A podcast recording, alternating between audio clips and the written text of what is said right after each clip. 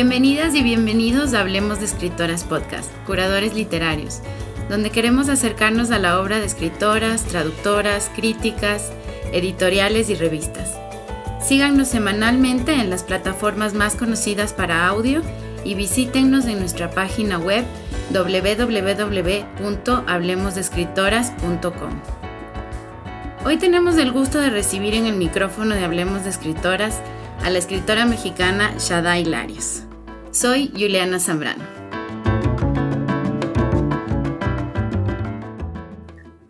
Shadai, qué gusto. Yo tuve el gusto de conocer a Shadai en Quito en el 2017, cuando vino a dar un taller de teatro de objetos documentales en Casa Mitómana. Y bueno, desde ahí hemos tenido la oportunidad de compartir varios procesos y por eso es un, un gusto recibirte hoy en el micrófono de Hablemos de Escritoras Podcast. Gracias, un gusto estar aquí con ustedes. Es un espacio que, que he estado conociendo últimamente y que me parece muy necesario y que es una delicia escuchar. Muchas gracias por la invitación y que seas tú también, Juliana, qué, qué bonito. Gracias, Shadai, por aceptar eh, esta invitación. Primero voy a leer un poquito de tu biografía para las personas que nos escuchan. Eh, Shadai Larios nace en México, es ensayista, dramaturga, investigadora y creadora escénica. Es directora y dramaturga del grupo de escena con objetos Microscopía Teatro, fundado en 2004.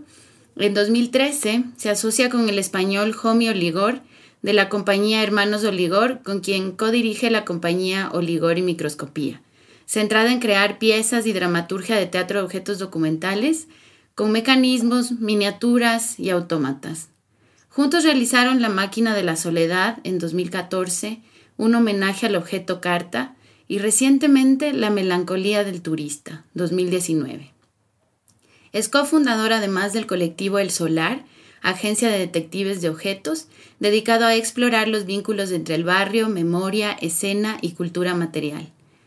Coordina el circuito de memoria material, laboratorios para pensar la escritura colaborativa en relación al objeto, la memoria y sus posibilidades escénicas y performativas en distintos países iberoamericanos.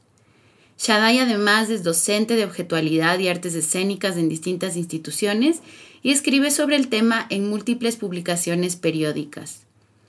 Es autora de los libros Escenarios Postcatástrofe, Filosofía Escénica del Desastre, publicado en México por Paso de Gato en 2010 y en España por Artés en 2011.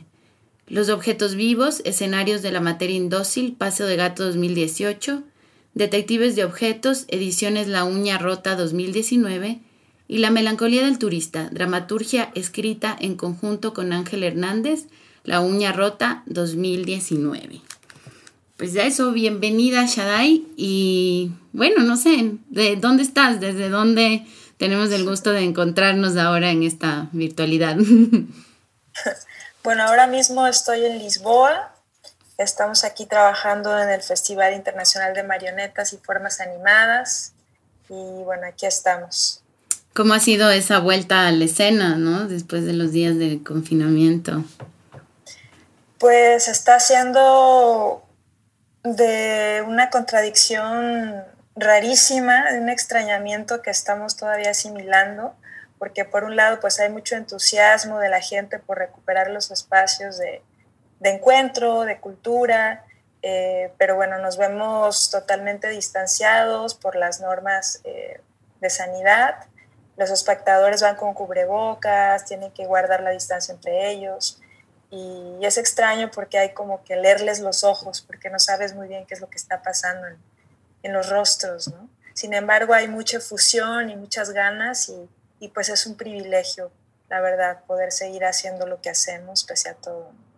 Claro, me imagino que ha cambiado mucho la, la posibilidad de leer las reacciones de la, de las personas, de las audiencias, ¿no? Sí, definitivamente. Pero ya nos contarán un poco más de eso más adelante. Ahora quisiera empezar un poco, como también para entender este, esta biografía, un poco que la leí a, grandes rasgos. Em, una cosa que no mencioné es que tu formación empieza en la literatura. Tú estudias em, letras españolas de la Universidad de Guanajuato y después haces un doctorado en artes escénicas en la Universidad Autónoma de Barcelona. Entonces das este salto de las letras a las artes escénicas, de ahí también la, me imagino lo, de tu práctica, eh, que mezcla mucho estas, estas diferentes escrituras, pero también se ha volcado al, al, escenario y a otro tipo de propuestas. Entonces, ¿nos quieres contar un poquito de ese trayecto y también como de tu formación? Claro. Sí, pues bueno, yo eh, eso estudié esta licenciatura en letras españolas porque originalmente yo lo que quería hacer era ser poeta. O sea, dentro de mí hay una poeta de armario que siempre está ahí, que es mi brújula existencial de algún modo. Siempre estoy escribiendo poesía desde que tengo 12 años. Soy chica de diario, entonces tengo N cantidad de diarios. Eh, practico la escritura desde siempre. Y al entrar a la carrera de letras, eh, me volqué a la filosofía de la dramaturgia, eh, porque simultáneamente siempre estuve en compañías de danza, en teatro, ¿no? Como que en mi vida siempre la literatura y el espacio escénico han estado de la mano.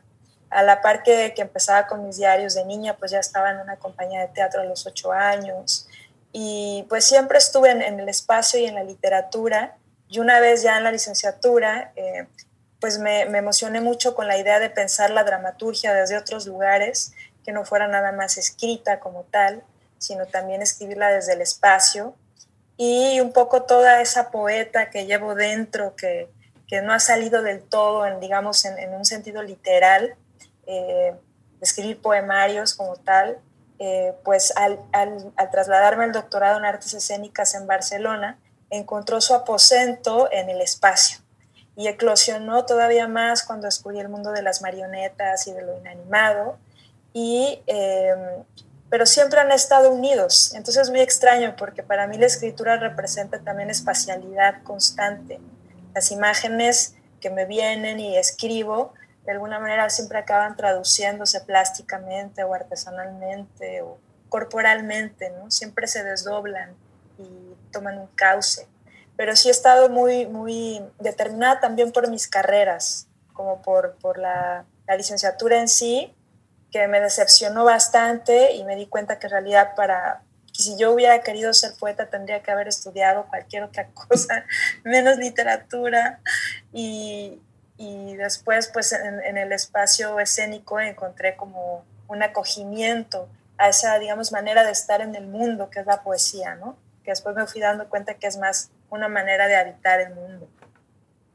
Qué lindo eso, ¿no? De la poesía como una manera de habitar el mundo. Y en ese habitar poético que mezcla la espacialidad y la escritura, eh, ¿quiénes, ¿quiénes son tus referentes? ¿A quiénes sigues? ¿Quiénes te entusiasman? ¿A quiénes lees? Y, y también en, ese, en esa formación, ¿no? Quizás hubo estos momentos de, ah, mira, esto se puede hacer la poesía puede ser esta otra cosa, ¿no? Pues fíjate que cuando estudié letras, eh, lamentablemente no, no, visitamos mucha literatura femenina, ¿no? ¿no? hubo muchas escritoras en los cuatro años que tuve carrera, yo creo que es sintomático también.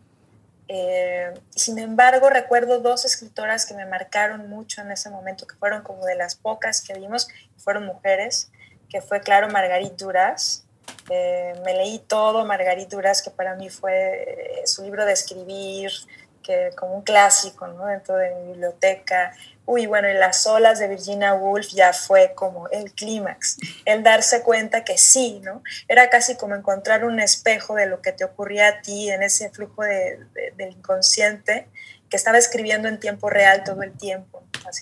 Entonces, eh, para mí, eh, eh, Virginia Woolf y Margarita Duras durante la carrera fueron determinantes y ahora en este tiempo, eh, pues yo creo que por esa dolencia, leo mucha literatura escrita por mujeres.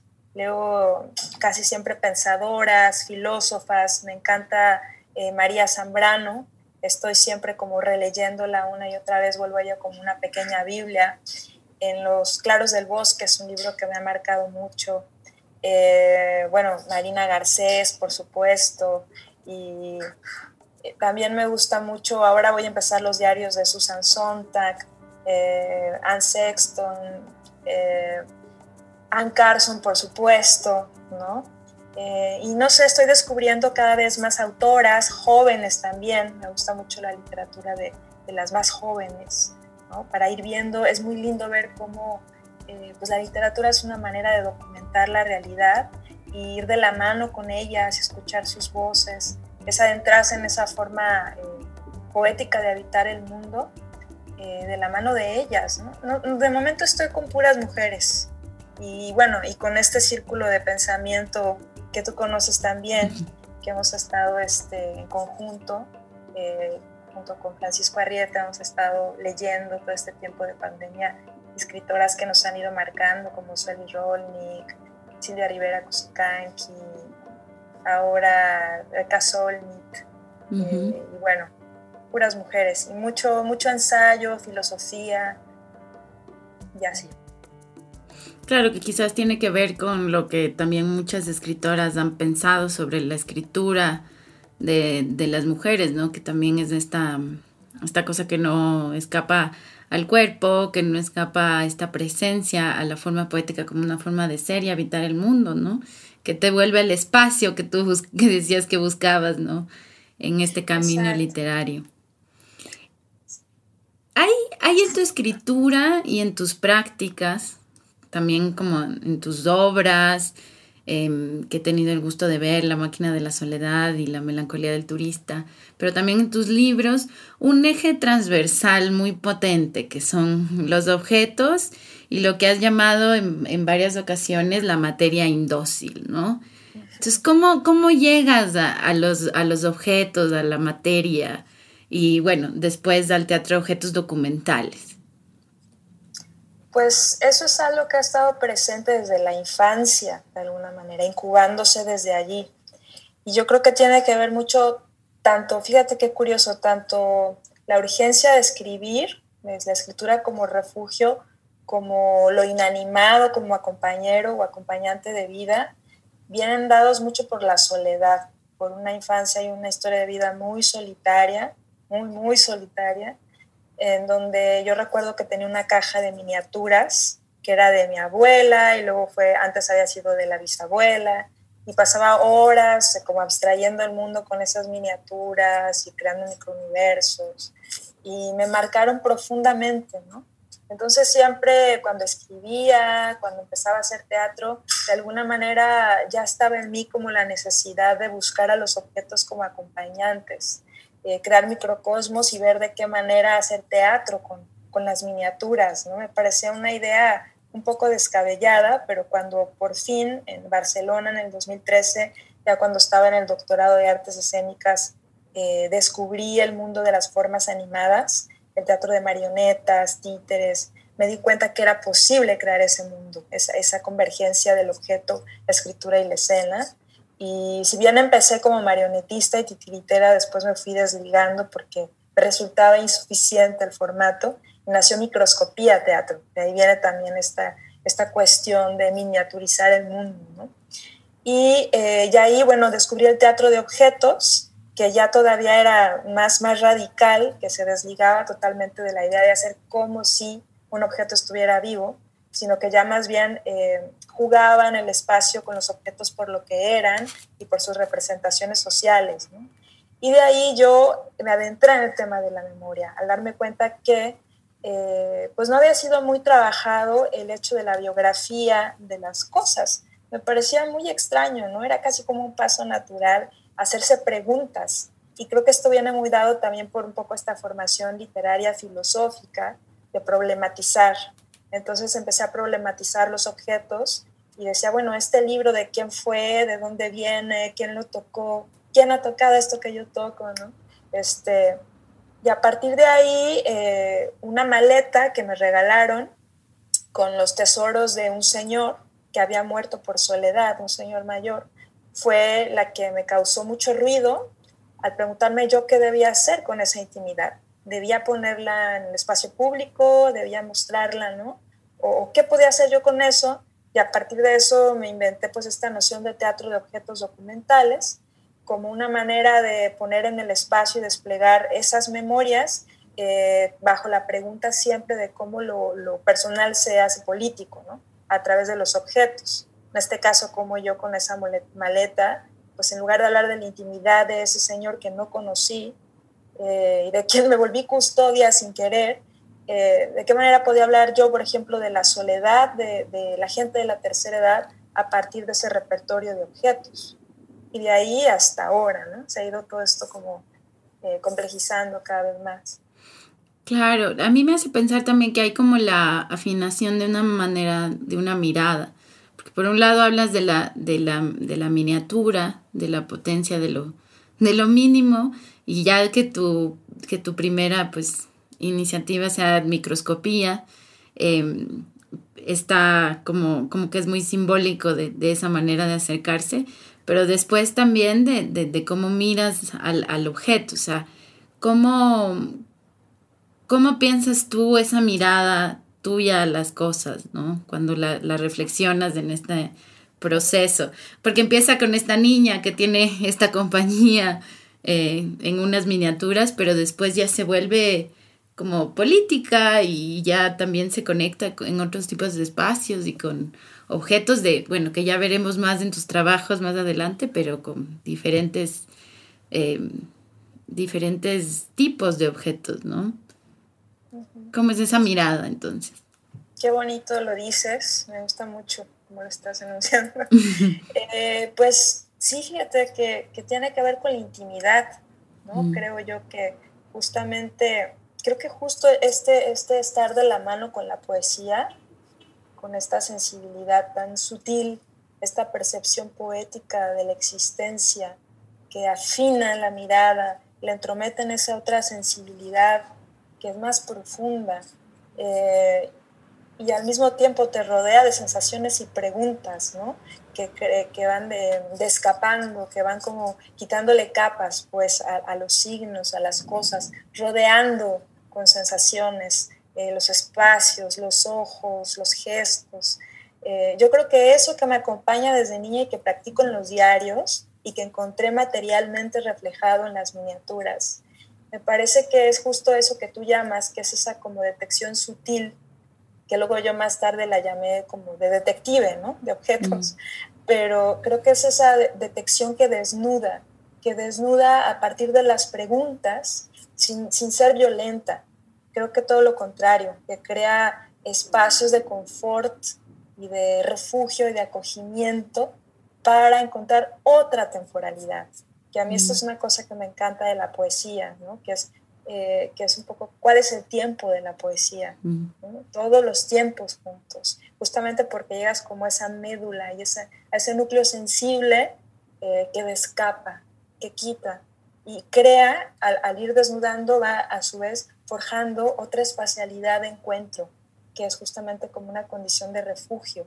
Y ahí creo que los objetos entran perfecto, porque el tiempo de los objetos no es el mismo que el tiempo de los humanos, este, este tiempo de vorágine que llevamos encima, ¿no?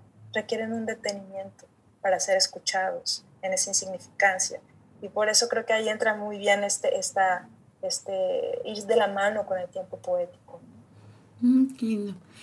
Y eso creo que se liga mucho a la, a la otra pregunta que te quería hacer y es cómo, cómo se escribe desde esta combinación entre la materialidad, la objetualidad y, y también lo escénico, ¿no? Que la, espacialidad, digamos, así, o sea, ¿cómo, ¿cómo es esa escritura?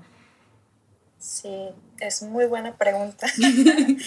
pues es que mm, todos los objetos, digamos que ahora me viene este pensamiento que los objetos, su ley universal de alguna manera es que son mercancías, ¿no? En realidad son hechos así porque son mercancías y, y hay ese fantasma del capital dentro de ellos.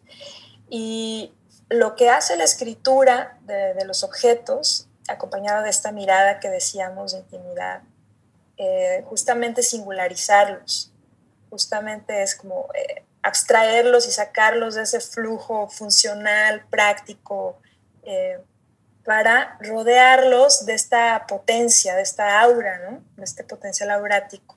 Entonces, esa escritura, eh, al singularizar el objeto, nunca puede ser igual. Entonces, nunca, nunca responde de la misma manera, porque cada objeto te interpela de manera distinta. Entonces yo he escrito de diferentes modos de acuerdo al objeto que tengo en turno, en exploración. Entonces a veces lo he escrito simplemente en el espacio. Tengo obras como La máquina de la soledad, en donde no hay ningún texto propiamente dicho, no está en papel nada. Está todo escrito en el espacio y sin embargo es una obra llena de palabras, llena de lenguaje, donde prácticamente la narración nuestra es la que anima los objetos.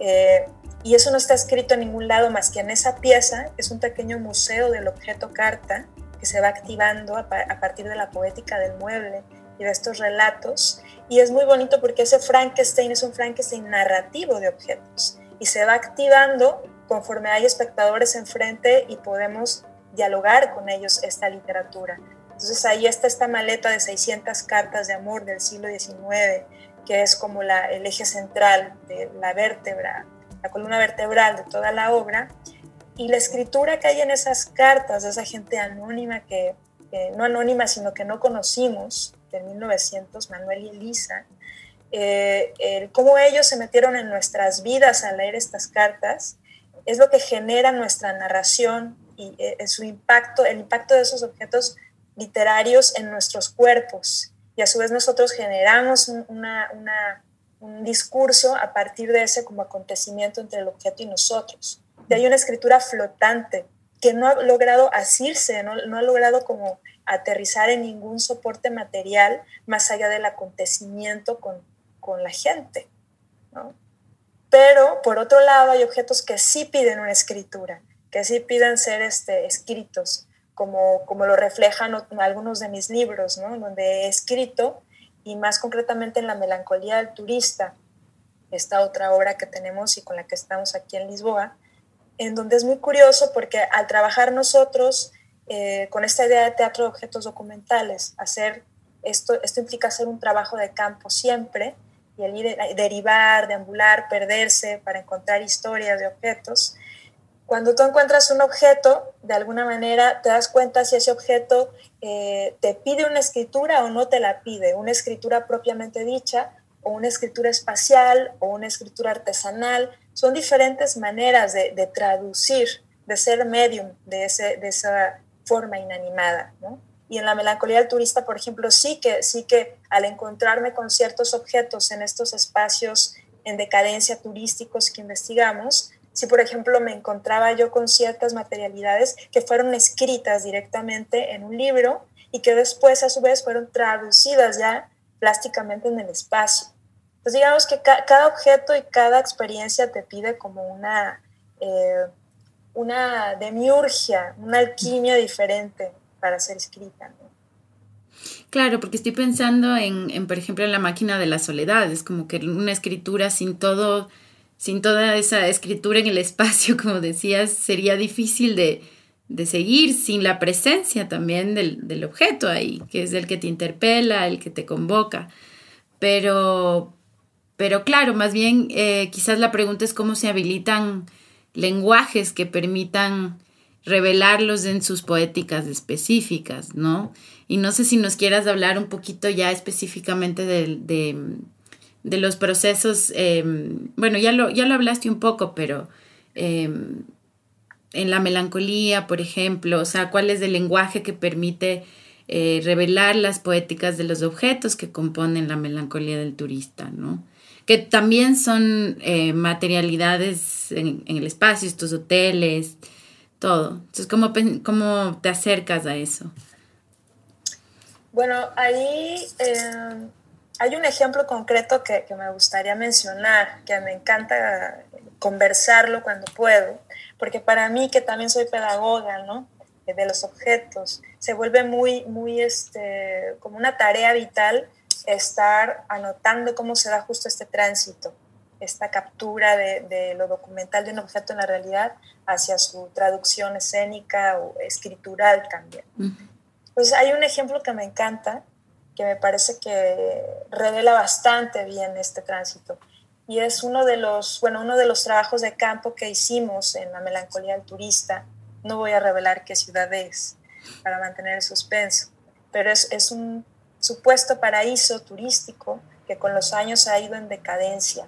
y ahora está totalmente tomado por el crimen organizado y el narcotráfico. Y ahí yo estuve haciendo un trabajo de campo, de ambulé, y está lleno de hoteles eh, abandonados, deteriorados. Y un hotel llamó mi atención de una manera fulminante. Tenía que irlo a ver casi cada día y estar ahí tomándole fotos, porque había un letrero del hotel totalmente desfigurado, era una ruina, era una ruina y era un objeto precioso en su, en su catástrofe, era precioso.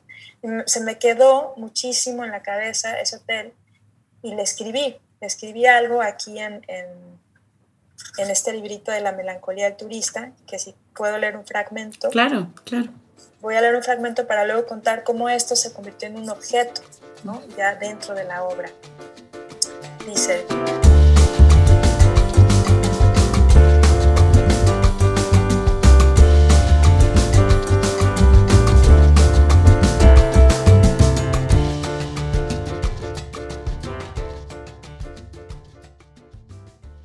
Los letreros están tristes. En el Hotel Caribe se desprende la L de hotel, la E de hotel, entonces hot, hot, sin él. Una letra carcomida muda dialoga para sí adentro más adentro. Ahora vuelve la O en un pentagrama delgado, el que caen las letras y sobrevive dos renglones más abajo. La, e, la H comienza a desfigurarse. Este día presenciamos la fuga de una letra muda, la huelga de una letra muda el exilio de una letra muda, una ceremonia del orillamiento. La mitad de la letra salta al vacío y no podremos recoger su cadáver porque se ha vuelto ceniza en la mitad del aire. ¿Cuántos letreros morirán en el puerto? Los letreros de este lugar ya no brillan. La tristeza se comió la electricidad y el salitre fosilizó el desprendimiento de las H's. Una grieta rompió la E de estacionamiento y una bala agujeró la Y del lobby. Entonces, love y love, love. Y bueno, eh, continúa, continúa. Y solo para no leerlo todo, leo esta pregunta. ¿Podríamos ver la decadencia del letrero intermitente dando a luz otro letrero que sostenga el nuevo mundo? Reconfiguración de un letrero. Todas las letras son todos los mensajes. La prueba de las otras fuerzas cifradas la cicatrización de las lesiones no corresponde a un mundo estable, etc. Bueno, es, mucho más largo, pero a lo que voy es que un poco eh, este hotel del que se desprendían las letras y en mi imaginación se fue mucho más allá, eh, en la obra se convirtió en un, en un, artefacto, es un juguete de alguna manera eh, de ingeniería poética, porque mi compañero pues trabaja mucho juguetes filosóficos que le llaman. Eh, y entonces eh, hay directamente este letrero existe y es una marioneta. Es una marioneta en donde este letrero, la H cobra vida, las letras cobran vida y se van desfigurando en una temporalidad muy lenta, ¿no? Y que crean este sentido justamente de la decadencia, de la melancolía y de la tristeza. Y llevándolo más allá, estas letras empiezan a, generar otros mensajes a partir de la propia palabra de hotel. Crean otros mensajes a partir de la intermitencia de las luces. Eh, y un poco es eso, como del trabajo de campo pasas por la escritura y llegas a su concreción en un objeto dentro de la escena que, genera este sentido. Y bueno, muchos ejemplos más de estos. No, pero me parece que ese ejemplo cifra un montón las, lo, que te decía en la pregunta, o sea, ese, ese, cruce entre la materialidad, la objetualidad, la escritura y después el vuelco escénico, ¿no? De todo eso, no solo el vuelco al papel, que sí tienes de la dramaturgia, pero de fragmentos, de lo, todo lo que es la melancolía del turista, ¿no? Bueno, ahora Quisiera pasar un poquito a, tus libros ya, em, aunque bueno, ya tuvimos un primer abrebocas con la, con la lectura de la, de la melancolía del turista, pero y un poco los quería recorrer cronológicamente porque siento que también hay un proceso interesante en tu escritura a través de estos libros, ¿no? Em, y eh, bueno, empezar pues por el, por el, principio. y es que en, en escenarios post-catástrofe, Filosofía escénica del desastre del 2010, que por cierto es ganador del Premio Iberoamericano de Ensayo, el, Premio Internacional de Ensayo Teatral 2010, convocado por el Instituto Nacional de Bellas Artes a través del CITRU y la Coordinación Nacional de Teatro, te enfocas en las poéticas del desastre, en varias piezas de artes escénicas. Entonces es un trabajo como crítico, ¿no? Mucho más. Em, mi pregunta era como qué te convoca a escribir sobre el desastre. En ese momento, eh, en el 2010, lo que me convocó a hacer este ensayo fue una noticia de un grupo de teatro que leí en el diario, cuyo nombre no aparecía, pero era un grupo de teatro que estaba ayudando eh, a los damnificados de un terremoto de Chile, que, también fue, sí fue en el 2010. Y, me, me imaginé cómo podía hacer eso, ¿no? Me puse a pensar, a hacer muchas preguntas sobre de qué manera el teatro reaccionaba ante los eventos catastróficos sociales, naturales, eh, y esa imagen de la gente de teatro ayudando a los damnificados fue la que me potenció la idea de escenarios post-catástrofe. Y entonces, a partir de esa imagen de, de, estos jóvenes ayudando, yo me puse a crear toda una, pues, una ensayística, es un ensayo puro y duro, eh, y recuperé diferentes momentos a lo largo de, la historia del teatro, son cuatro momentos concretos, para pensar el desastre, que es el estado de las cosas que queda después de una catástrofe.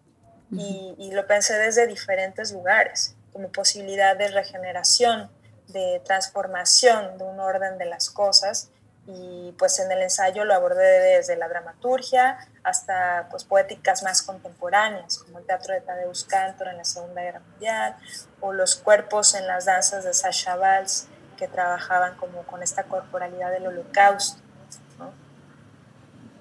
Claro, y esas preguntas, ¿cómo, ¿cómo las se actualizan en el escenario, en la situación actual?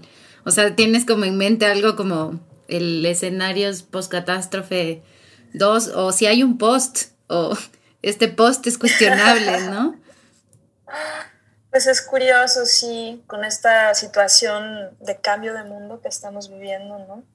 Justamente este libro se ha actualizado, hay mucha gente que lo ha retomado y justo mi editor me decía ayer o antier que ya se había agotado, que de pronto se agotó. En esta pandemia se agotó este libro de hace 10 años, que no se había agotado. Eh, y claro, yo he imaginado un remake, cómo escribiría eso ahora. y obviamente sería bastante diferente, sería muy distinto, porque, no sé, está esa misma pregunta de fondo que es de alguna manera de qué manera nos podemos reconstruir o de qué manera eh, el, espacio escénico, entendido no ya tanto desde sus códigos más rígidos, sino más bien de su su convivialidad, de su ser encuentro con los demás eh, y acompañamiento, puede generar como subjetividades colectivas eh, justo para, para acompañarnos, comprendernos, escucharnos, dejarnos afectar, implicar, ¿no? Una vez más, Marina Garcés aquí, este, cómo crear este, estos mundos comunes a partir de, de lo escénico en una situación como esta, no estamos tan expuestos y vulnerados, ¿no? No tengo ninguna respuesta, pero sí sé que si volviera a escribir este libro sería muy bonito eh, porque conozco muchas iniciativas que están sucediendo ahora virtualmente, todas son virtuales, pero hay este, este pulso de lo escénico que es el encuentro en, esa búsqueda, aunque sea virtual, de crear afinidades, de crear correspondencias secretas, eh, de juntar eh, a personas que no se conocen entre ellas para para eh, preguntarse sobre qué ha sido lo mejor que les ha pasado en este impaso obligado, ¿no? Entonces, lo escribiría desde un lugar muy diferente, muy distinto, pero con ese pulso de la reconstrucción. Quizás hay un fragmento del libro que hoy nos convoque, que quieras leernos. A ver, déjame ver. Es que es un libro tan sesudo, muy teórico. O alguna serie de preguntas. o una pregunta. Voy a leer solo el principio, un pedacito del principio. Dice, escenificar las repercusiones de la desmesura, de la irrupción o interrupción de una fuerza violenta de intención relativa, catástrofe natural, o consciente, catástrofe social, que trastorna la cohesión de una colectividad, alude a una materia que es siempre vigente. Desplegar una imagen, sensaciones, una escritura para el espacio, visiones del cuerpo que dejen presentir un estado del ser en proceso de reconstrucción, de adaptación a una mudanza involuntaria. A partir de su teoría de las catástrofes, el matemático francés René Thom formuló una definición para los comportamientos que no obedecían a una clasificación. Dice, una catástrofe es cualquier transición discontinua que ocurre cuando un sistema puede tener más de un estado estable o cuando puede seguir más de un curso estable de cambio. Cierra la cita. La discontinuidad se enuncia desde la óptica de la sociología como irrupción e interrupción brusca de energía que los mecanismos del sistema no pueden respectivamente absorber ni reponer. Tras la intrusión súbita, lo que se asienta es la atmósfera del desastre, palabra que designa lo consecuente al hecho catastrófico, una secuela multiforme que habrá de reorientar, responder a la experiencia de lo drástico, pues después de la vivencia radical de la fragilidad, ¿qué es lo que queda? ¿En qué reacciones sensibles se, precipita el tempo del shock?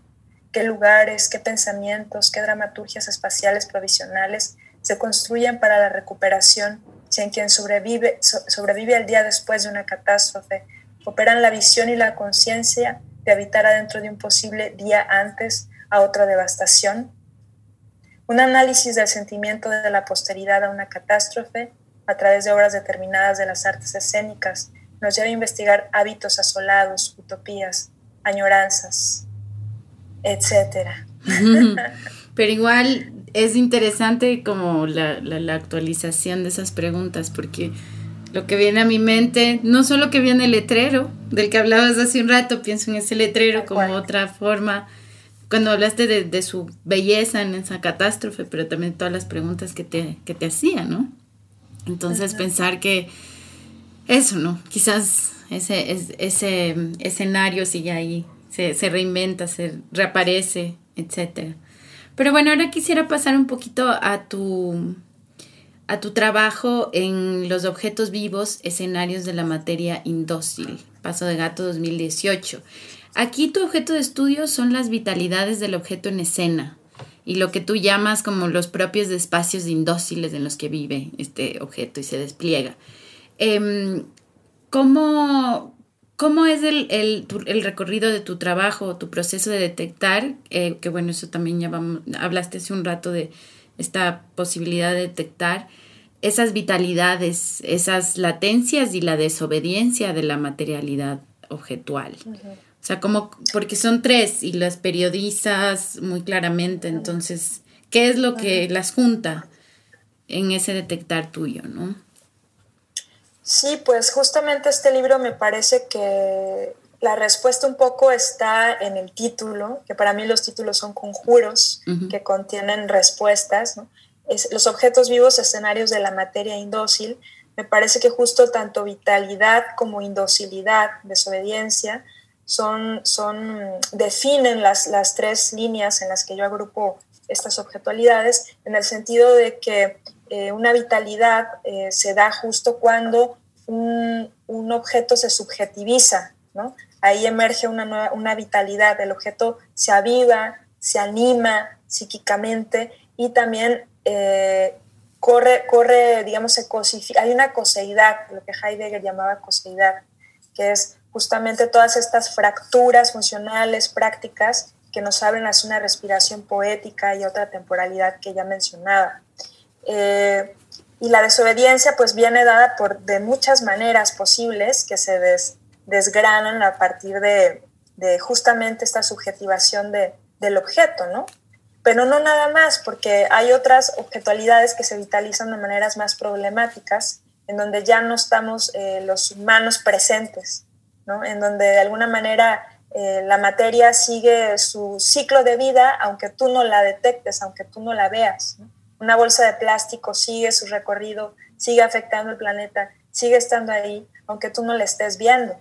Que esto es justamente también ahí en el tercer capítulo se habla un poco de, pues de la sociología crítica, de la cultura, los estudios de cultura material, que nos vienen a reforzar la idea de teatro objetos documentales desde otros lugares eh, ciudadanos, eh, eh, ecológicos, ¿no?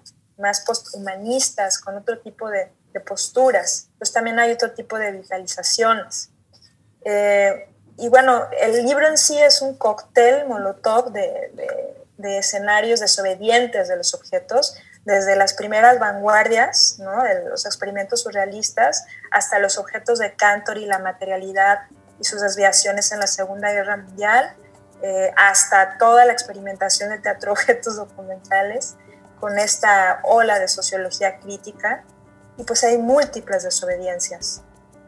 Claro, es interesante porque pasas de, por ejemplo, el, la sección sobre Cantor, donde estás como recorriendo esa vitalidad, como los lugares de esa vitalidad, pero luego en el tercero es, es como este vuelco a, allá unos objetos también que aparecen como, como mucho más potentes por sí solos, ¿no? Como que no necesitan todo el, montaje que aparece en, los anteriores y por eso te quería preguntar un poquito más sobre esa tercera vitalidad, ¿no? Que investigas en el libro, porque hay una preocupación sobre la importancia documental de los objetos. Entonces, mirarlos no solo de lo que podemos hacer cuando los convocamos o los ponemos o los invitamos a hacer algo, sino también de su importancia por su historia, lo que decías antes, un poco la biografía incluso de estos objetos, porque revelan eh, nuestros malestares sociales, pero también son testigos de nuestros afectos, ¿no? Em, también de nuestras resistencias. En la serie de, em, testimonios también se ve mucho eso, como también son resistencias frente a cuestiones políticas muy concretas. Y es curioso porque también empieza con un epígrafe de Oligor y Microscopía que dice, todo objeto es un archivo en potencia, siendo también un guiño a su propia práctica pensamiento, como que te implicas en ese capítulo. De repente, sí, estoy aquí, hay otra parte de mí, no solo es como estoy analizando esto, sino como también lo pienso cuando lo trabajo. Entonces, eh, claro, ya en ese cruce de la práctica, pensamiento, la investigación, creación, no sé cómo le quieras llamar tú, ¿cómo piensas del objeto como ese archivo en potencia y cómo se devela esa potencia? bueno, eh, sí, todo, todo objeto es un archivo en potencia, justamente por esta actitud problematizadora, ¿no? Eh, del objeto que yo llamo objeto centrar. Me encanta usar esa palabra también en el plano pedagógico. Eh, el centrismo desde un punto de vista flexible, ¿no? no negativo, sino más bien que busca concentrar la atención en, ese, en, ese, en esa brújula en la que se vuelve el objeto de relaciones. Entonces, me parece que el archivo de un objeto es justamente eh, más que rodearlo de preguntas y las preguntas que, las respuestas a las que te abre, porque siempre acaba siendo una metonimia de algo, ¿no? Siempre acaba siendo como, siempre contiene un espacio, unas manos, una voz, una mirada, un modo de producción, contiene muchísimas líneas vitales y ese es de alguna manera su archivo cuando empiezas como a, realmente a, a tratar de materializar todas esas preguntas implícitas que están dentro de él. Eh, va forjando eso, su archivo, su archivo animado, su archivo animativo. Eh, pero me parece que su archivo también es, eh, a mí me gusta pensarlo así, esta capacidad de agencia, que es como la incidencia sociopolítica que tiene a nivel de humano, a nivel de los encuentros que, que produce. Entonces su archivo sí es toda esta información que produce ¿no? en, en el plano de, de las historias de vida que lo hacen, etc. Eh, pero también para nosotros, bueno, el archivo es un poco también la resonancia que esa, ese aparente trozo de materia, eh, aparente trozo porque es en realidad algo mucho más grande cuando lo problematizas y lo vuelves archivo, se vuelve espacio y se vuelve lazo, se vuelve lazo social. Entonces, para mí, todo archivo es, es un, todo objeto es un archivo en potencia, es en realidad decir un poco, todo objeto es capaz de convocarnos colectivamente y generar una serie de encuentros a su alrededor. Muchas veces eh, encuentros de cosas de las que no se puede hablar, no se ha podido hablar, que se han reprimido, de las que se tiene miedo, donde hay afectos angustiantes, omisiones históricas. Eh, creo que un objeto se vuelve archivo realmente cuando consigue eh, detonar toda, toda esa colección de afectos que estaban ahí a su alrededor eh, densificados. ¿no? quizás nos quieres leer algún fragmento del, libro donde podamos sentir ese archivo, entrar contigo a, la, a develar la potencia de ese archivo. Bueno, quizás les dé un poquito de la introducción. Es que es tan grande este libro. Sí. tiene tantos pasajes. Pero bueno, sí, no sé si definitivamente súper recomendado para todas las personas que quieran, o sea, meterse en, desde incluso estudios de la cultura material en cualquier campo, ¿no? Porque es un gran recorrido sobre eh, la cultura material, sobre la historia de los objetos, o sea, es no, no solo para personas, para cosas de artes escénicas, sino también es un trabajo potentísimo con la, con la cultura material, históricamente. Sí, de, artes visuales también, es, muy multidisciplinario. Voy a leer un pedacito nada más de la introducción, que aclara un poco, eh, más que lo del archivo, bueno, está implícito lo del archivo.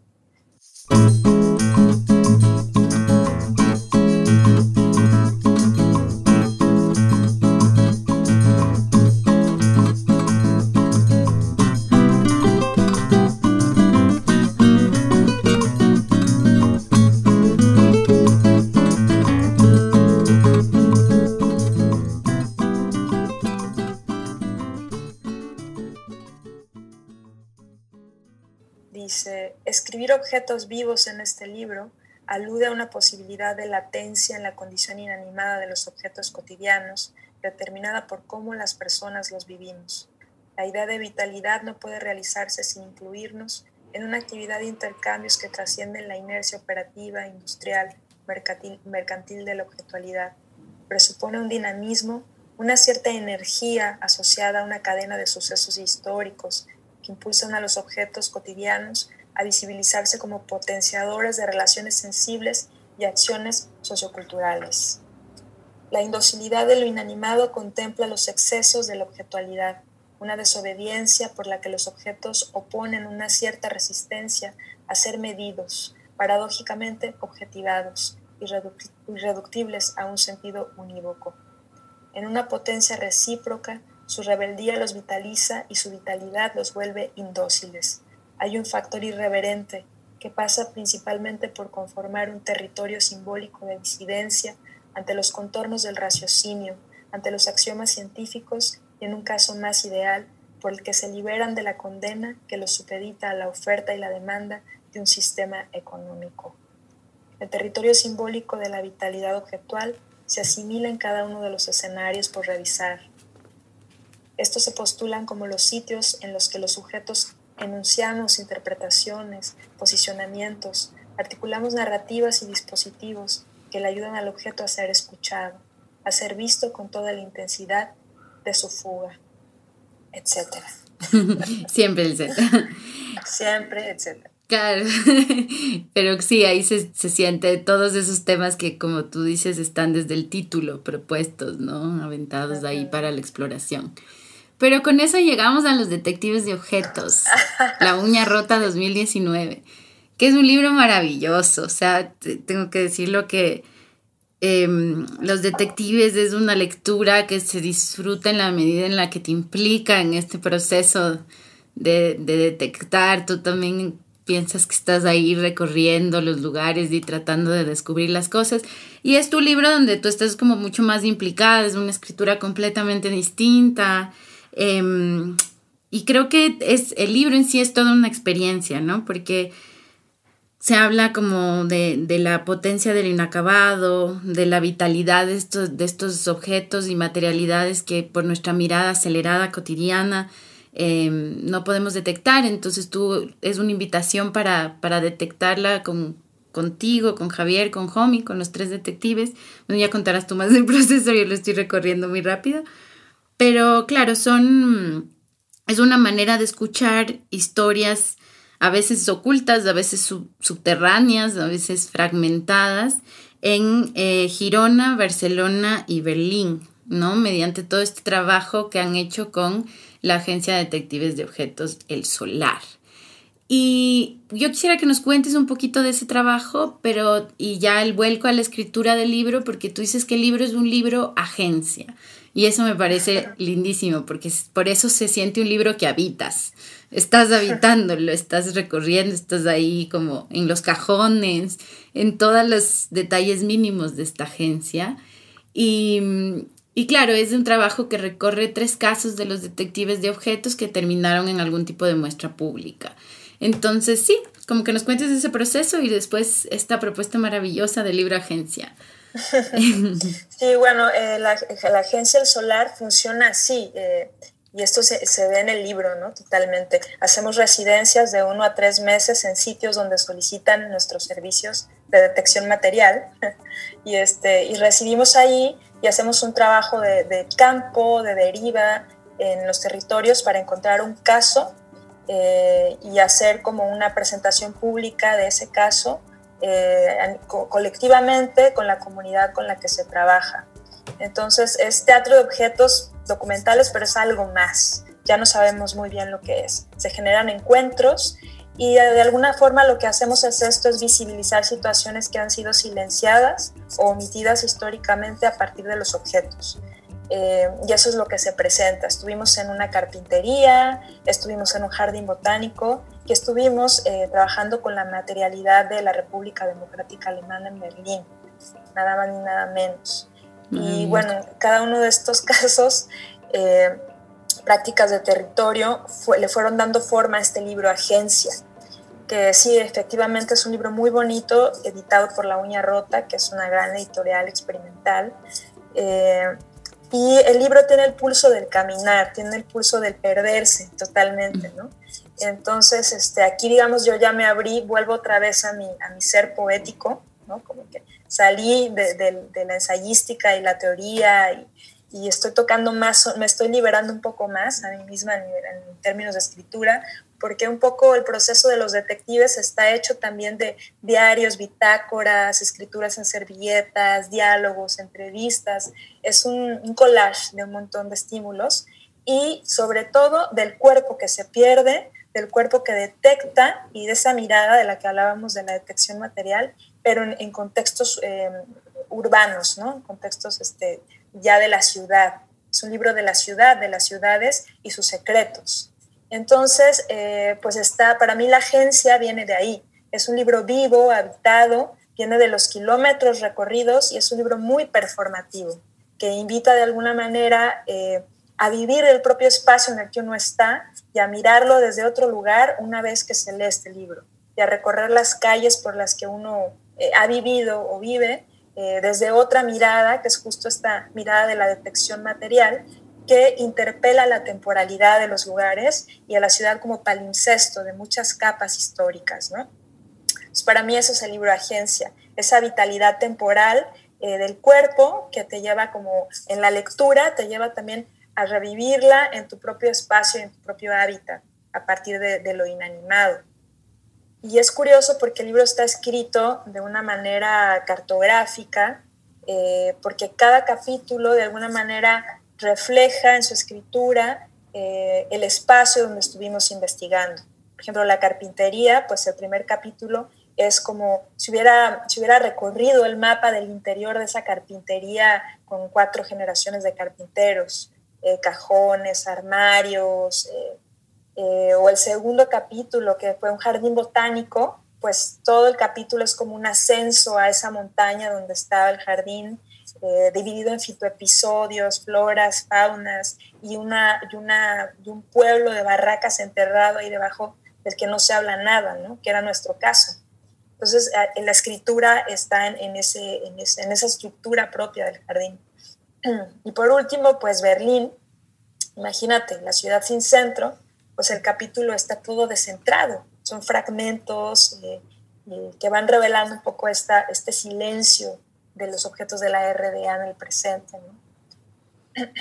Sí, y se siente así, o sea, se siente como que la escritura está pensada para también colaborar a esta cartografía en su ritmo, en sus despliegues de información, en sus revelaciones y, dudas y ocultamientos. Entonces, sí, es, es maravilloso, es un libro realmente recomendadísimo.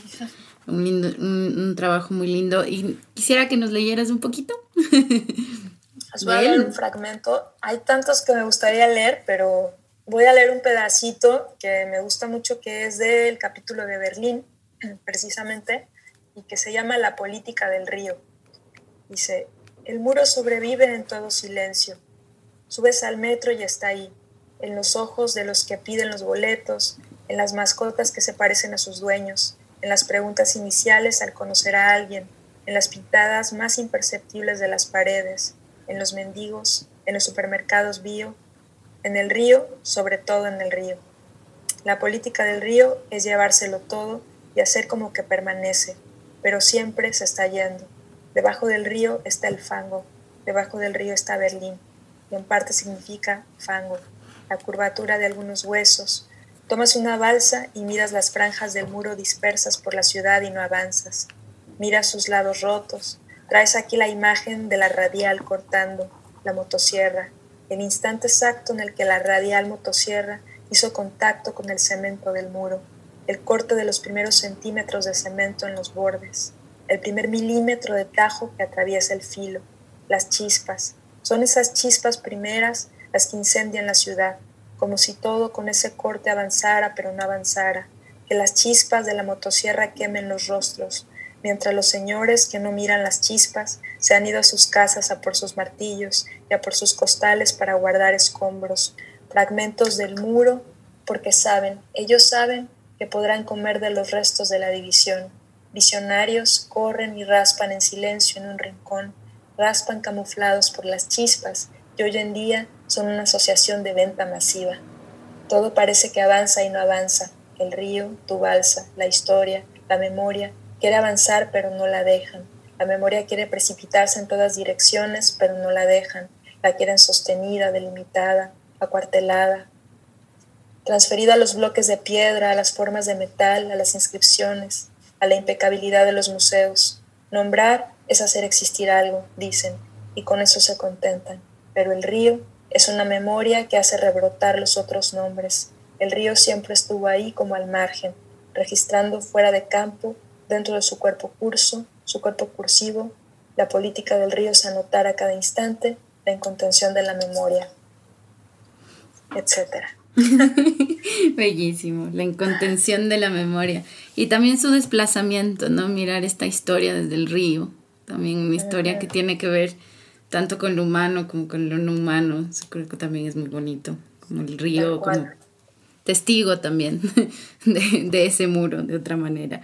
Em, bueno, creo que con esto ya vamos llegando al final de esta entrevista, pero me gustaría también, no sé, preguntarte cómo ves las artes escénicas del teatro, el encuentro en este, bueno, en este 2020.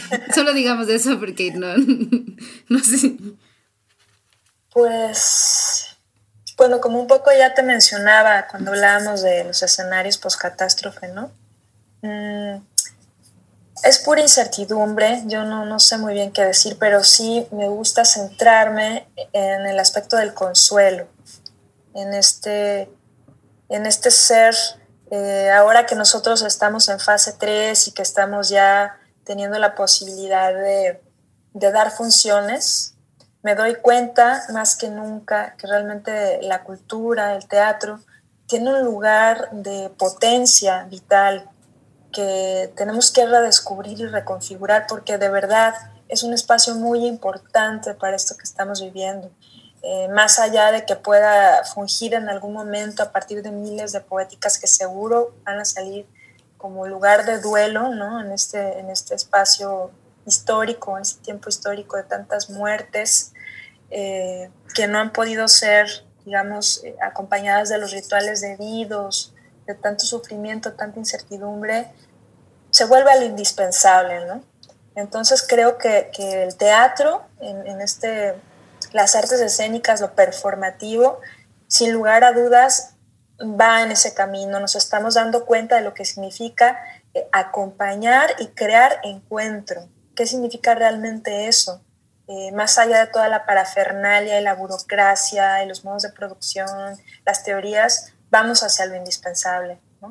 Yo me estoy dando cuenta ahora más que nunca con las funciones, la falta, eh, el desahogo, eh, y sin idealizarlo tampoco, pero el, espacio de oxígeno que se vuelve la cultura en, una sociedad cualquiera, porque es un espacio también no solo para el pensamiento, sino para los sentimientos, las emociones, y más en una sociedad como la europea en la que yo estoy trabajando casi siempre, donde hay tantas emociones reprimidas y en donde se tiende a esta supuesta nueva normalidad, en donde en realidad nadie habla de sus sueños, nadie habla de como de esa subjetividad más profunda que nos habita y que es una potencia guardada. Y creo que justo el teatro y, las artes en general, el teatro como más que nada en su potencia de convivio, puede generar esa, esa, esa emergencia emotiva, esa emergencia también de pensamiento y, siempre generar espacios alternativos eh, que desde el oficial no se producen, ¿no? Y que se pierden en, la masifica, en, la, en lo masivo, que se pierden en, en, los, en el alarmismo de los medios de comunicación y se va perdiendo como esa zona vulnerable de los seres humanos que el teatro es capaz de despertar. Y creo que ahora estamos entendiendo desde dónde recuperar esa vulnerabilidad, desde otros sitios, desde otros lugares de encuentro que la cuiden y la protejan, ¿no? Entonces yo, yo creo que vamos a ir por ahí. Eso quiero, eso, eso deseo al menos. Y por la gente que me rodea y por lo que he visto, siento que sí, que, que hay algo ahí de luz en esa vulnerabilidad que vamos a cuidar y, que le vamos a devolver a lo que significa cultura. Cultura es igual a vulnerabilidad cuidada, algo así. Claro, un poco lo que has dicho, el encuentro, el desahogo, el respiro, el oxígeno, el desborde de que tanto nos hace falta en, estos días, después de tanto confinamiento, soledad, ¿no? Eh, Shadai, nos dejas con muchísimas reflexiones, preguntas, ha sido muy lindo escucharte. Em, te mando un abrazo fraterno e infinitas gracias por aceptar esta invitación. Felicidades por tu trabajo y mucha suerte en Lisboa. Muchas gracias a ustedes por este espacio, a ti Juliana por la, lectura y el acompañamiento tan atento.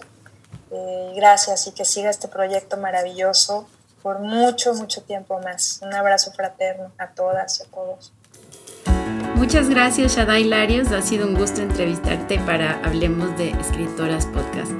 No olviden visitar nuestra página web www.hablemosdeescritoras.com donde podrán encontrar más sobre su obra. Se despide de ustedes del equipo Fernando Macía Jiménez en la edición, Andrea Macía Jiménez Social Media, Adriana Pacheco, Wilfrido Burgos Matos, Alejandra Márquez, Liliana Valenzuela, colaboradoras.